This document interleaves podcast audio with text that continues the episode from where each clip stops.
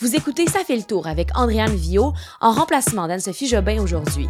Et voici votre résumé des actualités du jour. Une première neige touche l'ensemble du Québec. Le décès de l'acteur Matthew Perry crée une onde de choc et 24e jour de guerre entre Israël et le Hamas. Bonjour tout le monde, ici Andréane Vio. J'espère que vous allez bien. Bon lundi. Eh bien, euh, comme euh, Anne-Sophie vous l'a annoncé vendredi dernier, elle est partie en vacances pour la semaine. Donc, c'est moi qui sera avec vous toute la semaine. Merci d'être là, euh, d'être à l'écoute et de nous encourager avec ce beau projet qu'est Ça fait le tour. Donc, allons-y sans plus tarder avec votre actualité du lundi 30 octobre. La première nouvelle, eh bien, ce sont les premiers flocons qui ont touché Montréal euh, ce matin. Donc, une belle surprise au réveil pour la plupart d'entre nous, bien que ça arrive un peu tôt, euh, selon moi. eh bien, première neige qui est arrivée avant le premier gel cette année. Euh, donc, jusqu'à maintenant, il y a seulement la région de l'Abitibi qui avait observé sa première neige, mais là, maintenant, l'ensemble du Québec a eu droit à ses premiers flocons. Donc, il y a certains secteurs comme la Beauce, l'Estrie, le sud du Québec euh, qui ont euh, eu leurs premières accumulations. Euh, en moyenne, les cinq premiers centimètres d'accumulation arrivent autour du 10 novembre, mais là, ça pourrait arriver plus tôt. Et du côté de Montréal, ben c'était de la pluie, mais euh, qui s'est rapidement transformée en flocons. Déjà hier, on voyait quelques flocons euh, sur l'ensemble de la ville, si vous étiez en ville, bien sûr. donc, un petit tapis blanc qui s'est installé dans la nuit de dimanche à lundi sur l'ensemble de la province. Et euh, évidemment, là, on vous rappelle qu'il faut être prudent sur la route parce que la plupart d'entre nous n'avons pas changé nos pneus d'hiver. C'est d'ailleurs un bon rappel de le faire plus tôt que tard pour euh, pour pas être mal pris. et habituellement, le premier gel vient avant la première neige, mais cette année, c'est l'inverse qui est arrivé. Donc, la première neige est arrivée avant. et pourquoi c'est arrivé? C'est assez simple, en fait. C'est que pour avoir un premier gel, il faut qu'il y ait deux conditions qui soient réunies. Donc, d'un côté, il faut une température froide en altitude et un ciel euh, dégagé. Euh, et présentement, eh bien oui, il fait bel et bien froid en altitude, mais le ciel n'est pas dégagé. C'est ce qui explique pourquoi le sol n'a pas encore atteint des températures de congélation. la neige, quant à elle, ben, tout ce qu'il faut, c'est une température froide et c'est ce qu'on a présentement, ce qui explique cette première neige-là.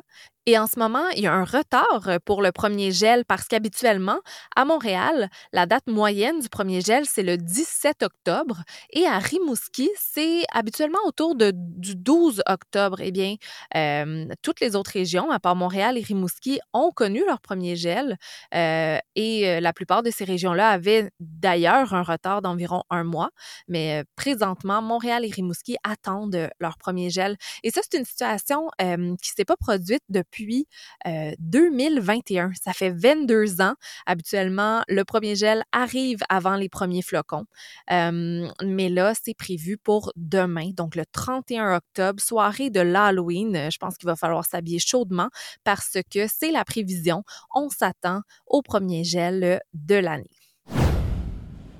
L'acteur américain Matthew Perry, surtout connu pour son rôle de Chandler dans la série à succès des années 90 Friends, a été retrouvé mort dans sa maison de Los Angeles. Il avait seulement 54 ans. Les créateurs de la série, Martha Kaufman et David Crane, ainsi que le producteur exécutif Kevin Bright, ont déclaré que la mort de Perry semble toujours impossible, selon le magazine Deadline. Dans une déclaration commune, ils ont dit Nous chérirons toujours la joie, la lumière, l'intelligence éblouissante qu'il apportait à chaque moment, non seulement à son travail, mais aussi dans la vie. Il était toujours la personne la plus drôle de la pièce. Plus que cela, il était le plus doux, avec un cœur généreux et altruiste. Matthew Perry a été, selon ce que rapportent le LA Times et TMZ, il a été retrouvé dans sa résidence, dans son bain tourbillon. Il se serait noyé. C'est ce qu'on peut lire jusqu'à présent. L'autopsie a été réalisée, mais les résultats ne sont pas sortis publiquement également, dans une déclaration envoyée au magazine People, sa famille a déclaré qu'ils étaient brisés, évidemment, ajoutant que Matthew a apporté tellement de joie au monde en tant qu'acteur et en tant qu'ami. Ses fans signifiaient tellement pour lui. Nous apprécions l'énorme déferlement d'amour. Il y a aussi l'actrice Gwyneth Paltrow qui a partagé comment elle et Perry ont passé un été magique ensemble en 1993.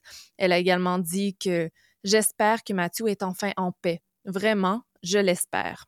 Il y a également Paget Brewster qui jouait l'intérêt amoureux, Katie, dans la quatrième saison de Friends, qui a déclaré que Perry ne reposera jamais en paix car il était déjà trop occupé à faire rire tout le monde là-haut.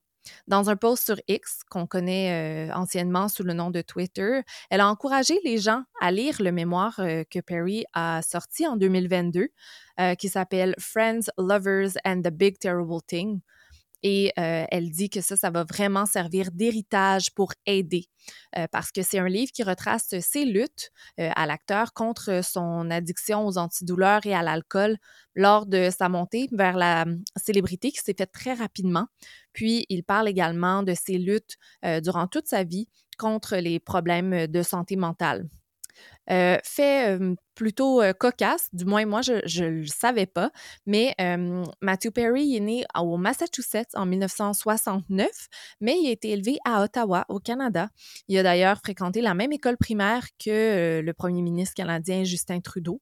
D'ailleurs, le leader canadien a écrit sur X la disparition de Matthew Perry est choquante et attristante. Je n'oublierai jamais les jours dans la cour de récréation auxquels nous jouions, et je sais que les gens du monde entier ne vont jamais oublier la joie qu'il leur apportait. Merci pour tous les rires, Matthew. Tu étais aimé et tu vas nous manquer. On est déjà au 24e jour de la guerre entre Israël et le Hamas. Aujourd'hui, lundi, le premier ministre israélien Benjamin Netanyahou a exclu tout cessez-le-feu dans cette guerre dans la bande de Gaza, qui serait selon lui une reddition face au Hamas. Lors d'une conférence de presse à Tel Aviv, le premier ministre a déclaré les appels à un cessez-le-feu sont des appels à Israël à se rendre face au Hamas. Cela ne se produira pas. Depuis vendredi soir, les opérations au sol et les frappes aériennes israéliennes gagnent en intensité. Le but, c'est vraiment de détruire le Hamas et de ramener les otages à la maison. Ce sont plus de 230 personnes qui sont retenues sur le territoire palestinien depuis le 7 octobre. L'armée israélienne a annoncé avoir libéré une soldate dans la nuit de dimanche euh, à aujourd'hui. La guerre qui menace d'embraser toute la région a déjà fait des milliers de morts, majoritairement des civils, et elle met à très rude épreuve les deux 2,4 millions d'habitants de la bande de Gaza soumis depuis le 9 octobre à un siège complet qui les prive d'eau, de nourriture et d'électricité. L'armée israélienne dit avoir frappé euh, ces dernières 24 heures six sensibles des dépôts d'armes, des positions de lancement, des missiles et des caches du Hamas que la plupart des pays occidentaux considèrent comme une organisation terroriste. Elle a également euh, affirmé, ça c'est l'armée, a affirmé avoir tué dans la nuit des dizaines de terroristes qui s'étaient barricadés dans des bâtiments et des tunnels.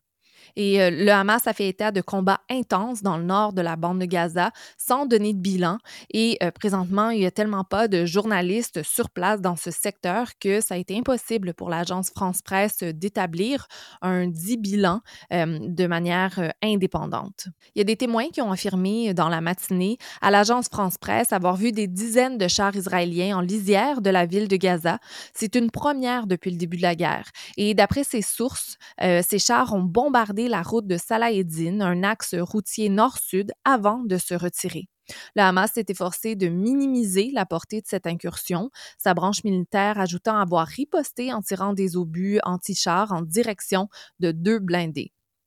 Le mouvement palestinien affirme dans un dernier bilan fourni lundi, aujourd'hui, que ce sont 8306 personnes, majoritairement des civils, qui ont été tués dans les bombardements israéliens depuis le début du conflit.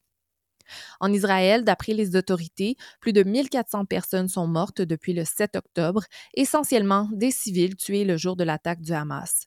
Ce jour-là, en plein euh, Shabbat, le jour euh, du repos hebdomadaire euh, juif, des centaines d'hommes du Hamas se sont infiltrés depuis Gaza sur le sol israélien, où ils ont commis l'attaque la plus meurtrière depuis la création d'Israël en 1948.